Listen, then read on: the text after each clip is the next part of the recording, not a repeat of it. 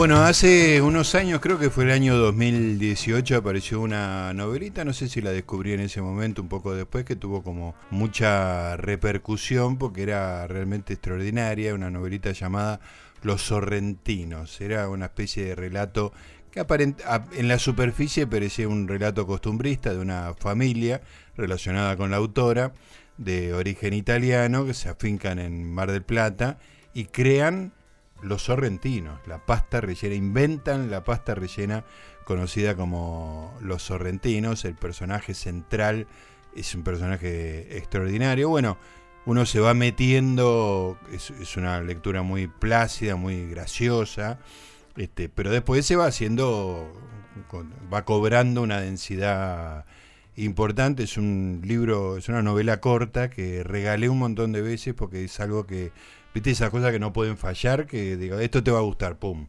Este, también lo presté, en este momento no lo tengo en casa, este, quiero rescatarlo, pero es un libro que disfruté mucho. Y la autora apareció hace poco otro libro que se llama El hechizo del verano, que tiene una particularidad. La autora se llama Virginia Higa, este, es un apellido japonés, pero ella es argentina, pero vive en Estocolmo.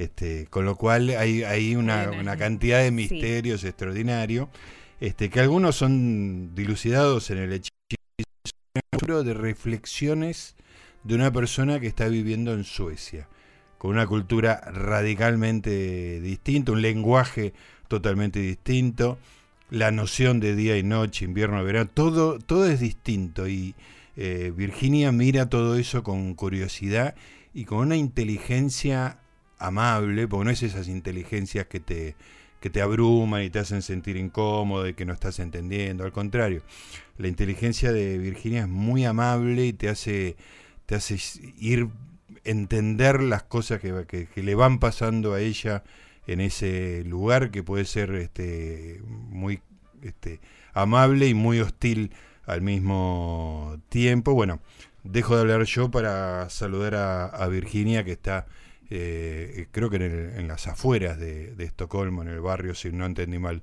en la novela. Virginia, ¿estás por ahí? Gustavo Noriega te saluda.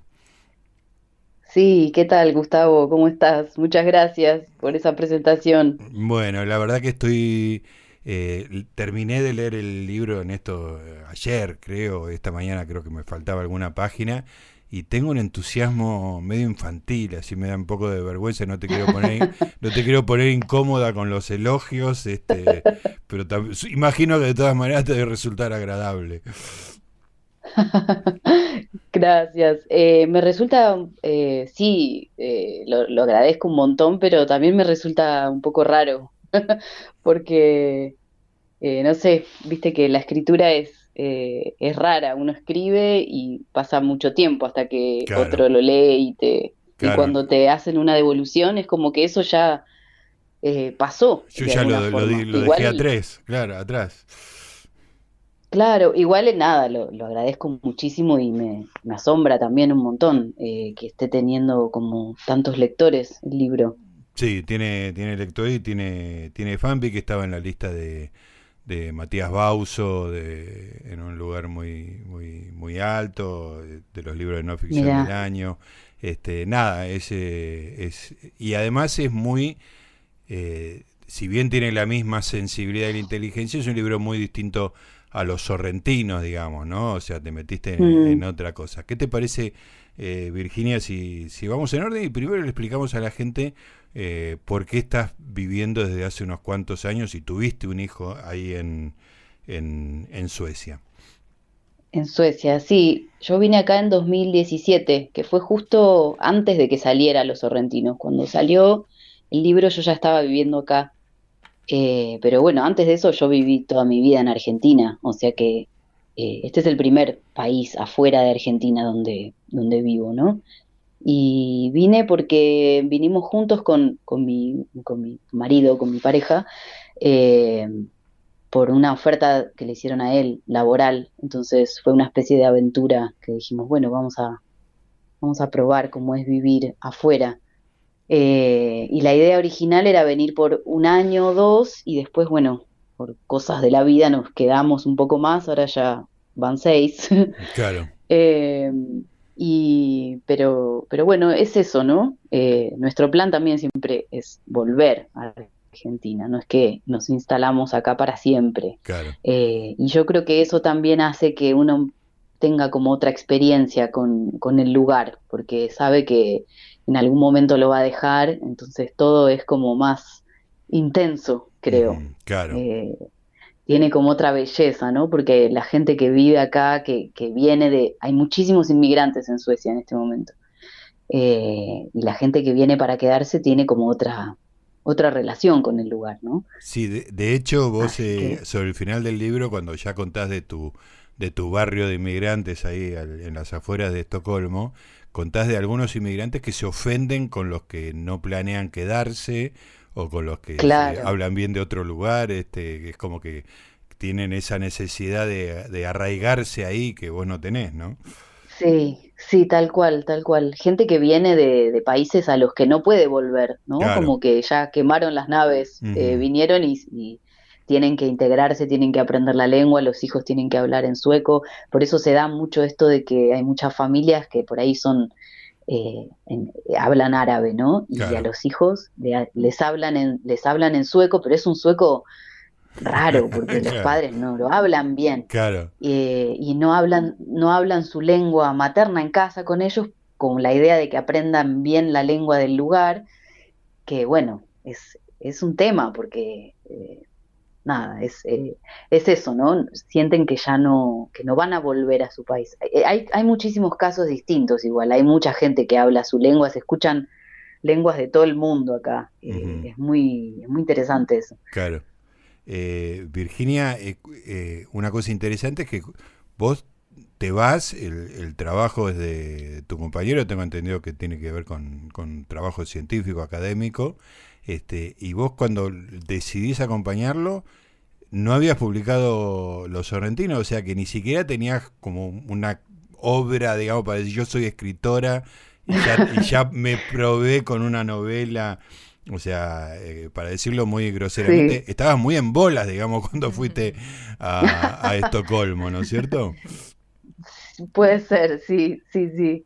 Eh, igual yo traté de nunca perder el contacto con, con el mundo argentino. Yo trabajaba en el, en el, mundo editorial antes de venir para acá y había hecho algunas traducciones y también quería como seguir, seguir trabajando de, en eso, como mejorar como traductora ¿no? literaria uh -huh. y, y, y, bueno, qué sé yo, y, iba a ir viendo, sí, la verdad es que no, no, tenía, no sabía muy bien qué iba a hacer. Claro. Y también como era por poco tiempo, no, no me pareció tan grave. Claro, claro, no sabías lo Pero que te bueno. deparaba el destino. Este, no. ¿y, ¿Y cómo viviste la publicación de, de Los Sorrentinos y su, su éxito? Por supuesto, estamos hablando de éxito en un circuito, digo, no, no, no, sí, no, es un libro es que se vende éxito como Bucay. modesto. Es modesto, pero, Tal cual. pero es un libro sí, del sí. que se habló mucho, digamos, eh, y tiene fans y eh, entiendo que se haya que se debe haber reeditado más de una vez, pero bueno, no, no tengo el dato. Sí. Sí, sí, justo ahora eh, este año salió la octava edición. Va, ¿qué te parece? Ocho ediciones, sí. ¿Qué te parece? Y además Sí. eh, traducciones a, a otros idiomas, ¿no? Sí, se tradujo a, varias lenguas. Eh, sí, para mí es, eh, no, no sé, es increíble, porque es, es una primera novela y además, no sé, uno nunca sabe cuando está escribiendo algo qué, qué va, qué va a pasar con eso, qué, qué, qué camino va a seguir. A mí lo que más me gusta del, del recorrido del libro es que siento que, que todavía, después de cinco años, todavía hay gente que lo, que lo está descubriendo, Sí, que, lo, que se lo sigue recomendando a, a otra gente. Tal cual. Eh, o sea, que todavía se lee, ¿viste? Porque ahí también pasa algo con, con los libros ahora, que es que hay tantas novedades y tan, tanta oferta que muchas veces los libros tienen como un, una visibilidad durante un, un tiempito al principio y después ya medio que Claro. quedan ahí como medio olvidados, pero eh, se ve que yo, yo noto que sigue haciendo como un Sí, recorrido sí. y eso me, Yo siempre me asombra, me gusta. En, el, en el mundo editorial las novedades son como las revistas, digamos, ¿no? que tienen su mes de exposición y después está la supervivencia del más apto, en algún medido de alguna manera que no necesariamente tiene que ver con la calidad. Este, pero bueno, los, sorrentinos sobrevivió. Contá un poco eh, tu relación personal con, el, con los personajes de, de los sorrentinos, que, que, cuál es la distancia entre la realidad y la ficción este, y cómo fue el proceso de escribirlo, si es que tenés relación familiar con ellos. Sí, em, la, novela está basada y los personajes están de, algún modo basados en, la familia de mi mamá. Y yo de chica, nosotros vivíamos en Mar del Plata cuando yo era chica y, y mis primeros años eh, íbamos todo el tiempo a comer a la tratoría y, el chiche era mi padrino, así que también, digamos, era una relación cercana. Pero bueno, después nosotros nos, fuimos a vivir a Buenos Aires y, íbamos para las vacaciones de verano, ¿no? A Mar del Plata. Eh, pero cuando yo me puse a escribir, eh, fue como un poco ir recuperando eso, recuerdos y sensaciones de, la vida del restaurante y de, ese mundo. Eh, y también empecé como a, preguntarle a, personas de la familia qué cosas se acordaban, cuando salían en, alguna conversación el tema, yo aprovechaba para, preguntar y para ver qué, versiones tenían todos ¿no? de, las, de las historias que circulaban. Y, fue muy lindo el proceso de escritura porque yo siento que fue un poco también eh, una, una, manera de, eso, de ir conversando, como de, ir tejiendo como una especie de mitología familiar. Eh, y sí, fue, fue muy lindo. ¿Y qué, en qué momento y cómo es el proceso? Porque me imagino que para, para vos, digamos, que conocías al personaje, vas, conocías, era la, la, hijada, digamos, ¿no? De un personaje extraordinario. tenía muchísimos ahijados igual, ¿no? Era Me eh, eh, esa sensación da en la, en la novelita. Pero, Virginia, me da curiosidad lo siguiente. Vos en algún momento debés haber tenido la siguiente duda. ¿Esto es una anécdota familiar que yo la puedo contar en una cena con amigos? ¿O, o tiene densidad literaria, digamos? ¿no? Lo, quedó demostrado que tiene la densidad, digamos, para... para pero a vos te, te, asaltó esa duda, en algún momento saltaste ese cerco y dijiste, acá hay literatura, acá hay un libro. Em, y sí, sí, sí. De hecho, cuando yo empecé a escribir, empecé a escribir escenas que, que sucedían en el restaurante, ¿no? Como, eh, sí, escenas del chiche probando los, correntinos de, alguien o invitando a una gente con algún postre. Eran escenas sueltas de cosas que yo recordaba y más que nada como para mostrarlo a él como personaje, ¿no? Porque creo que yo en ese momento había, estaba leyendo, me puse a leer la, eh, la novela del padrino, en la que estaba basada la película. Mario Puzo. Y sí, y la primera parte es buenísima, después, después es más o menos, pero la primera parte donde es como una presentación de los de los personajes de la familia. Sí. Eh, y, también de ver la película, ¿no? Me pareció que todo ese mundo del restaurante era como muy rico para el padrino, El padrino arranca con esa fiesta de casamiento que es, que es interminable, es maravillosa, ¿no? Y ahí van apareciendo todos y, la figura mítica de se los va presentando, claro, sí, sí, claro. La abuela y los los niños que van correteando ahí, que están dando vueltas por el, por el lugar y, el, cantante famoso. O sea, hay como un montón de, personajes y a mí me gustaba esa idea, como que fuera una especie de circo. Claro, muy buena referencia esa, genial, me parece. Y, y, bueno. Sí, era, y, el restaurante, sí, perdón. No, decime, decime vos. No, no, que el restaurante, de, hecho, en, ese momento antes de, empezar a escribirla, yo volví para una visita para ir al Festival de Cine de Mar del Plata y, fui a comer y nada, charlé con, estuve ahí con, el chiche, volví a ver todo y me pareció que el, restaurante era como un escenario Claro. Buenísimo, porque es como había ahí como una unidad del lugar y pasaban un montón de personas, por ahí entraban y salían, pero el lugar siempre era el mismo. Claro. Entonces eso también creo que fue eh, parte de la, sí, de la idea. Bueno, entonces este, el, libro se convierte en, un, en una especie de, pequeño suceso este, al nivel de esta, de esta nivel de editoriales, pero un, es claramente por arriba seguramente de tus tus expectativas y cómo lo viviste estando tan tan lejos, digamos, este, esa, ese pequeño triunfo. Sí, eh, y de, lejos, eh, no sé, eh, con, mucha como sorpresa y, alegría también, ¿no? Pero sí es verdad que estaba lejos y, bueno, yo viajé para la presentación, la presentación la hicimos allá en, en Buenos Aires y lo presentó Eve Ujart, el libro. Nada menos. Eh, pero sí, eh, pero bueno, sí, después, eh, no sé, no, no, tengo mucha idea realmente. seguiste con tu vida sé que, están, sé que están las librerías porque, y las veces que fui, porque fuimos varias veces de viaje para allá, siempre que lo veo en una librería me pongo súper contenta y mis amigos me mandan fotos del libro cuando lo ven en algún lado.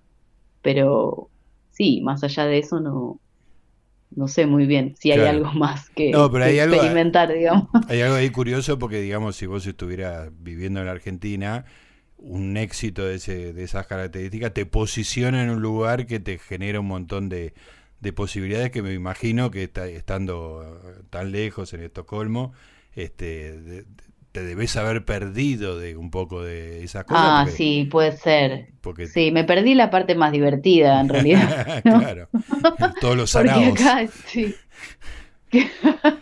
sí, me perdí como de, sí, sí, tal cual. La parte más divertida no la, no la tuve, digamos. pero, pero además, digo, en tu vida cotidiana de Estocolmo, no sé si hacía una gran diferencia, digamos, ¿no? Haber este, tenido. Claro, no, no, nada.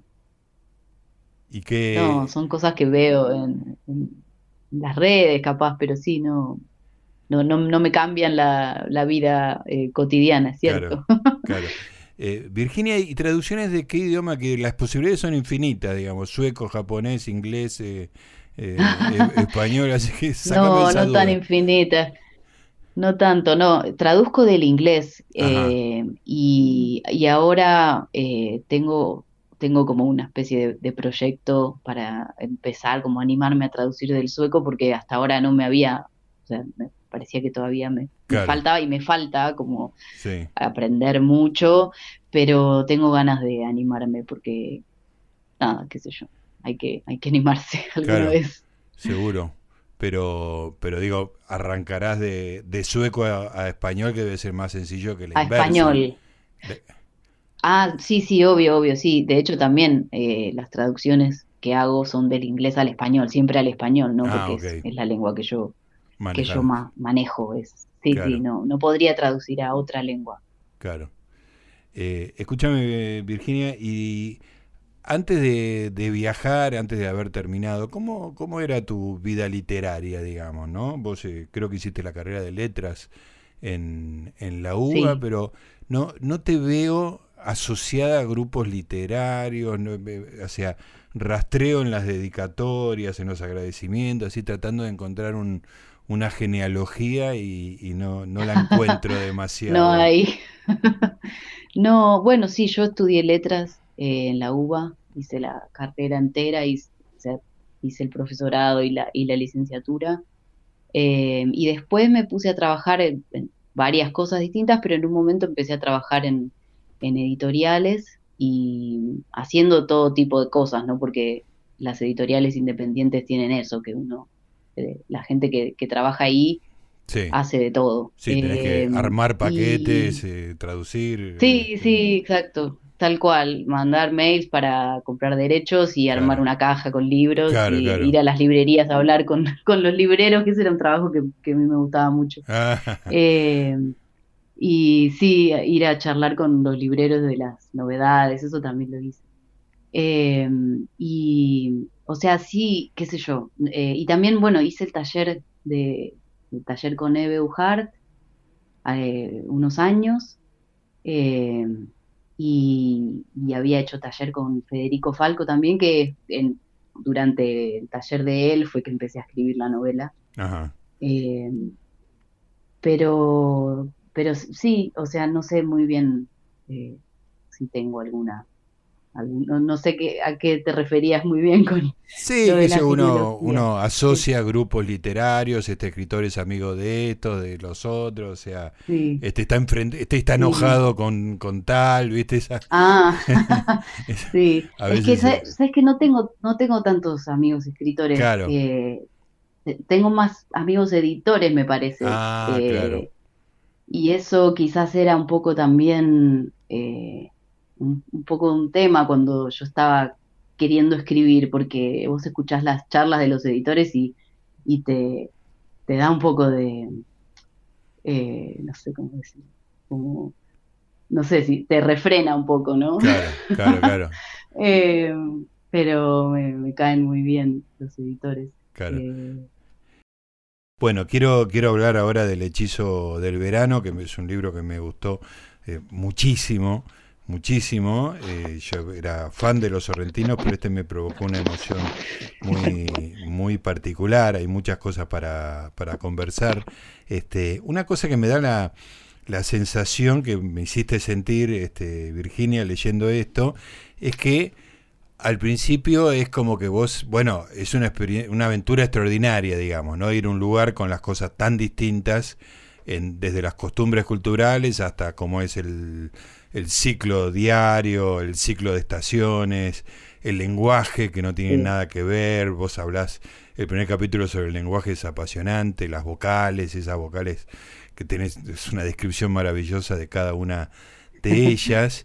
Y uno piensa al principio que bueno, que ese velo, digamos, se va a ir rompiendo y que vos te vas a terminar este eh, disolviendo, digamos, en esa, en esa, en esa cultura extraña, porque en definitiva todas las culturas son este, producto de lo mismo que es este, el ser humano.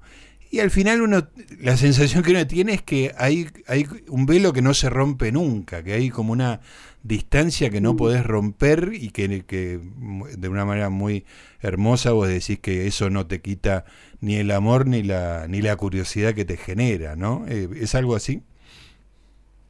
Sí, mira, eh, sí, puede ser. Yo creo que igual entre el primero de los textos y el último hay una especie de, arco, ¿no? Como sí, claro. el libro tiene un, un arco, eh, porque el, primer texto, este que habla de sobre la lengua y de la lengua un poco como excusa para hablar de un montón de otras cosas sí. del, de, de acá, ¿no? Eh, es como una mirada mucho más como eh, maravillada por todo lo nuevo, mucho más como de, sí, eso, de la persona que llega y se, se maravilla con, toda la novedad. Y después al, al final, o de la mitad hacia el final, esa mirada está como un poco más eh, más, eh, más afinada porque también se ven cosas que antes no se veían, pero, pero bueno, se, se pone un poquito más oscuro, me parece. Claro. Y, pero te quedó, mira, a vos te quedó como esa sensación de que, claro, de que hay como algo medio impenetrable que no se puede, claro, como no se puede atravesar. El, sueco al final te, te, pone una distancia, vos hablás incluso de una de, una especie de colchón de aire alrededor de cada persona, es muy fascinante esa metáfora, ¿no? este, que, lo hace medio impenetrable. Es cierto. Sí, es, eh, es, es, algo que creo que toda la gente, todos los extranjeros que viven acá perciben. O sea, todos concuerdan en que es muy difícil eh, como pasar esa barrera. No, no, es, no es imposible, ¿no? Y de hecho yo, yo tengo, y, me hice amiga de, personas de acá, de suecos, pero lleva muchísimo más tiempo, es como algo, eh, no sé bien cómo explicarlo, porque para nosotros es tan, es tan fácil eh, conectarnos con, eh, con gente nueva, no sé, es tan fácil hacer amigos, también uno se da cuenta de eso, ¿no? De que hay valores que tenemos los argentinos que, que damos por sentado y que no son obvios tampoco, ¿no? Pero esta facilidad como de, de conectar y de la curiosidad. La gente en Argentina es muy curiosa y eso eso tampoco es obvio, eh, digo, tampoco es que todo el mundo es así, no es así para nada. Y acá la gente es muy reservada y muy poco, no digo que, todos sean así, pero la curiosidad no es un valor para nada. como eso no sé de dónde viene, pero debe haber algo ahí como Sí, vos casi. no sé, casi que protestante, no sé qué. Casi que sufrís que vos no le generás curiosidad, digamos, ¿no? sí, eso, eso sí, también puede ser, pero eh, pasa mucho y también hay como un.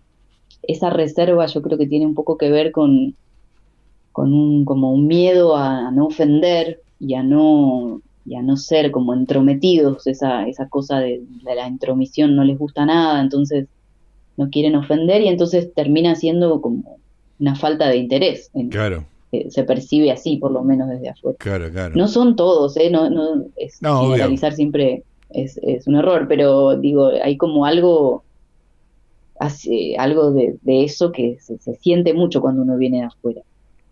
Eh, Virginia, cuando una, una, cosa que me maravilla de, las cosas que, que, podés hacer vos, de tus habilidades, de, tu eh, maravillosa capacidad de, de, de, observación, y, tenés una gran habilidad para, para hacer listados, cosa que me, me parece genial. Este, hay un capítulo que se llama Cosas que dicen los extranjeros de Suecia, y son tres cosas por cada nacionalidad, que es es gracioso, tiene un nivel de percepción extraordinario, pero déjame contarte que el capítulo sobre cuando vos descubrís a, Romer, este, es, un capítulo que me generó una emoción casi absurda. Creo que terminé eh, con lágrimas en los ojos, no porque vos cuentes algo, este, no, no, no estás contando una muerte, una separación, nada, pero había una cosa de belleza en la en la capacidad de observación y además un cineasta extraordinario como, como Romer, que, que es muy también con, con, esa misma discreción, digamos, de, de, mirar eh, a dos jóvenes franceses que caminan y conversan, digamos que no, no, no, pasa nada demasiado grave, digamos, ¿no? Como en tu, como, como en tu libro, ¿no? Pero este, me pareció un capítulo extraordinario, este, me dio mucha emoción y me me hace muy feliz que hayas este, descubierto a Romer en, Estocolmo. Ay, qué bueno, muchas gracias. Es uno de mis favoritos también, creo. Sí, eh, sí y además fue como una, sí, esto, como una, un enamoramiento, así una, una maravilla de, de, de, nada, de querer ver todo. Sí, sí. Y de, no sé, es esa sensación de, enamoramiento con, con algo. Eh, y además algo que me, me, vino a, funcionar como antídoto, ¿no? Porque era justo, como lo, lo, cuento ahí, era el invierno, era un invierno como súper oscuro, sin sol, y, Romer que filma la, el verano y filma las estaciones y de una forma tan hermosa y también tan como no sé, como que puede parecer, si uno ve una sola película, pueden parecer como superficiales, ¿no? Como, bueno, no, pasa nada, muy, muy grave, como decías recién, ¿no? hay grandes eventos por ahí, es nada más que una, dos amigas que se conocen y eh, pero no sé, es tan hermoso todo. Vos, eh. sabés, eh, Virginia, que me, pasó algo parecido no, en, Buenos Aires, digamos, en el transcurso de mi vida normal. Este, y no puedo, no soy capaz de, de distinguir una película de otra, o sea, cuento de invierno, de verano, de otoño, se me mezclan todas, no sé el argumento de ninguna, es como una especie de, magma placentero, viste, que bueno, hay algunas que son un poco más diferentes, pero nada, son jovencitos que se conocen, caminan y charlan y me vuelvo loco, viste.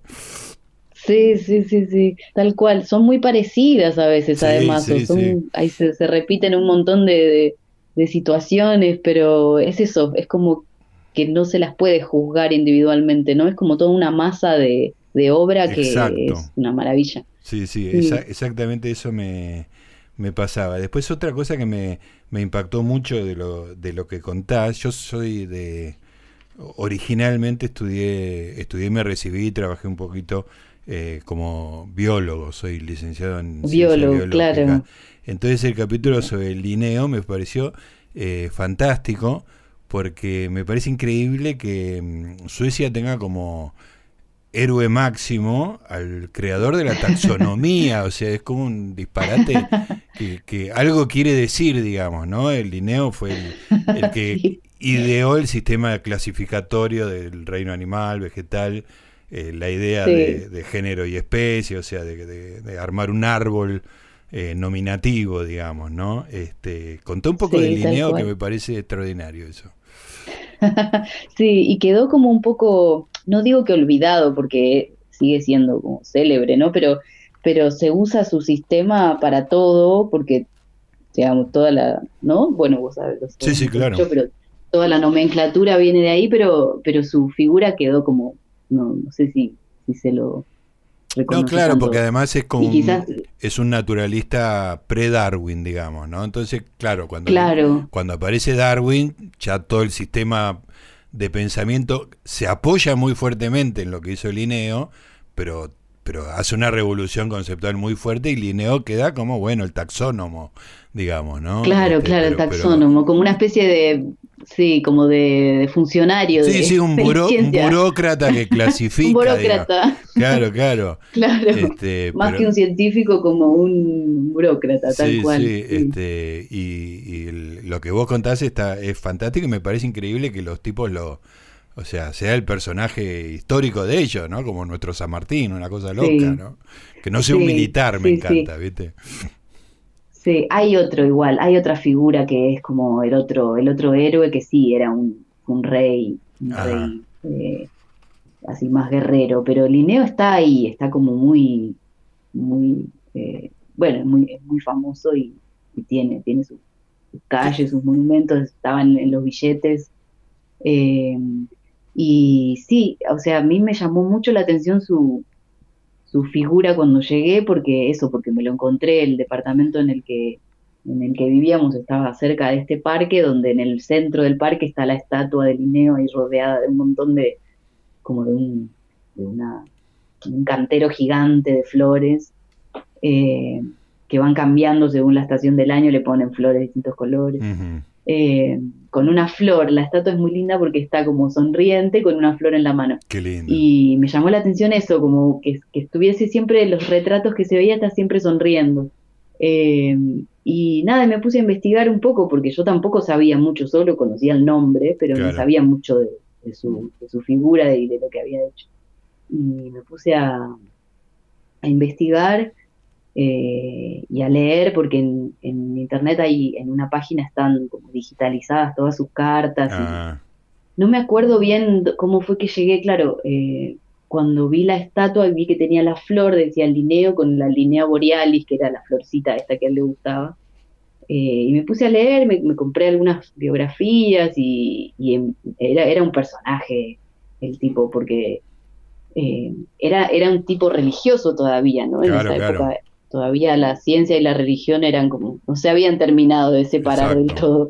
Eh, y entonces él había como ideado su sistema clasificatorio un poco con una idea religiosa en la cabeza, como eh, buscando como analogías entre figuras, no sé, de la Biblia y, y, las plantas, como... Eh, y, y, también tenía, tenía esta imagen de sí mismo como, como el segundo Adán, porque él decía que él era el segundo hombre en el mundo, o sea, en la historia de la humanidad que había nombrado tantas cosas por primera vez, como Adán.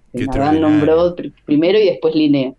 Y, tenía también a sus apóstoles que se iban por el mundo y le traían, él se quedaba en Suecia ahí tranquilo, pero sus apóstoles que eran... Vos contás de uno que fue a Japón, claro, a, a buscar... Sí a hacer un relevamiento y, a eh, nombrar, a nominar, ¿viste? Claro, a nombrar las cosas, tal cual. Y entonces iban y le mandaban noticias de, las plantas nuevas, de los animales que encontraban y para que él los incluyera en su, taxonomía.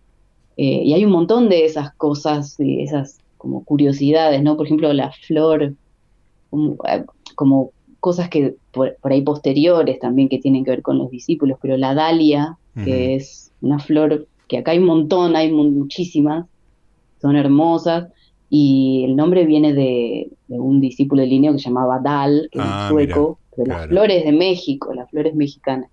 Entonces tiene eso también, ¿no? Como esa historia del colonialismo como superpuesta con la ciencia, porque era también esa época en que los europeos se extendían por el mundo para conquistar y para nombrar también. Sí, sí, tal cual, tal cual. Eh, claro, bueno, por ejemplo. Eh, Humboldt, que tiene una vida increíble, que fue un tipo increíble. No, Humboldt. Eh, sí, Humboldt, Humboldt. Este, Humboldt, sí. Eh, o, o Me estoy, me estoy confundiendo con las calles de Palermo. Pero creo que fue. fue pero eran amigos, ¿no? Sí, eran muy amigos. Eh, van paralelas en Palermo, pero eran paralelos en la vida también. pero Humboldt recorrió Latinoamérica, eh, hizo. Este, recorrió Venezuela y para, para ser el primero que subía al cerro más alto y a tomar mediciones, digamos, esa misma ambición, digamos, de, colonial y al mismo tiempo científica, ¿no? Eh, Virginia, me tengo por, por, último, ya te, te, te, voy a dejar en libertad agradeciéndote la, la paciencia y la, la, facilidad con que charlas. Eh, tengo una siguiente curiosidad, porque lo relacioné un poco con la descripción que vos haces. Durante la pandemia acá se habló mucho del modelo sueco que era mucho menos ah, eh, mucho, mucho menos este riguroso en las prohibiciones, como que habían mm. tenido un resultado bastante similar al resto de los países y en algunos casos mejor, sin las prohibiciones que, por ahí abogaron la economía de otros países, en particular de, la Argentina, y fue, fue como una batalla, digamos, casi cultural respecto de la libertad y qué sé yo.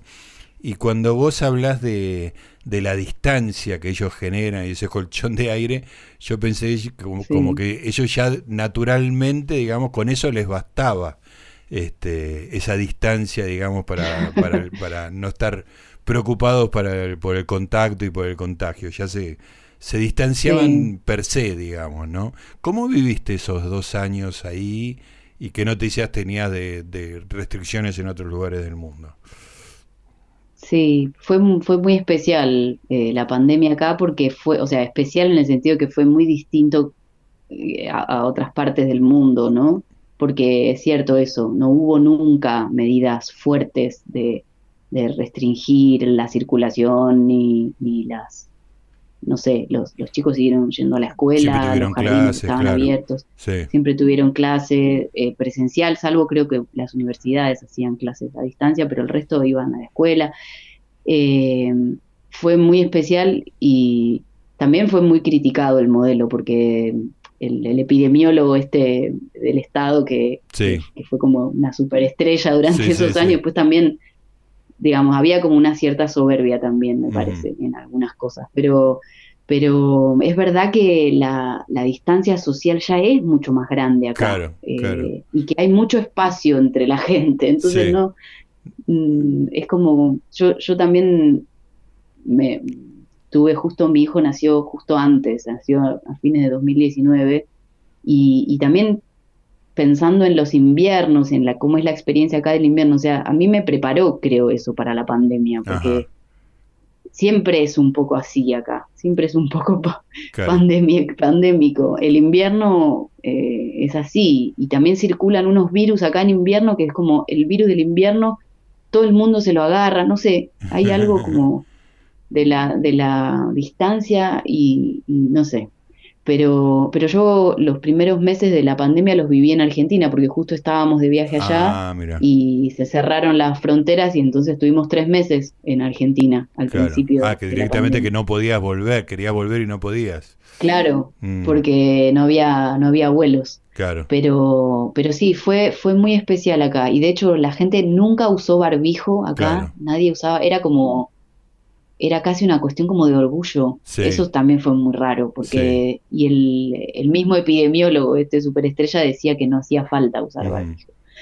Y después, en un momento, cuando empezaron a, subir las cifras, ya ni me acuerdo, porque fue todo tan, no sé, es una época rara. Sí, que uno no quiere acordarse. Nadie se acuerda muy bien, sí.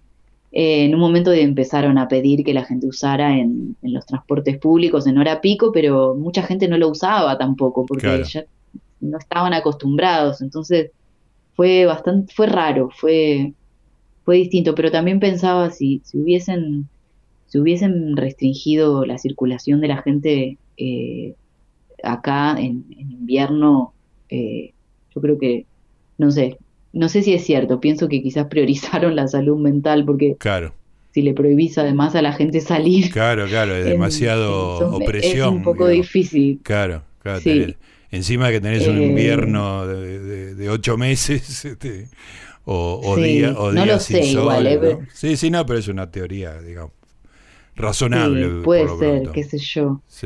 Pero eso, ya están todos muy acostumbrados a, la distancia. Y bueno, en esa época había más distancia, ¿no? tenían las marcas en el piso también, esas cosas sí hubo. Claro. Pero mucho menos, menos, eh, se sintió mucho menos la diferencia que en otras partes, creo. Muy interesante. Bueno, Virginia, la verdad que fue un placer, un placer haber leído tus dos libros, en particular eh, El hechizo de verano me dejó medio en llamas. Este, y, lo voy a, ahora lo voy a empezar a regalar este en vez de los sorrentinos que ya, ya lo regalé demasiado. Bueno, muchas gracias, muchas gracias, un placer. Igualmente, bueno, te mando un beso y este, estaremos en contacto. Gracias. ¿eh? Un beso, gracias, chao, chao. Ahí estaba Virginia Higa, autora del Hechizo del Verano, un libro extraordinario y también extraordinario fue su primera novela, su novela, su única novela hasta el momento que se llama Los Sorrentinos. Recomiendo fuertemente ambos libros.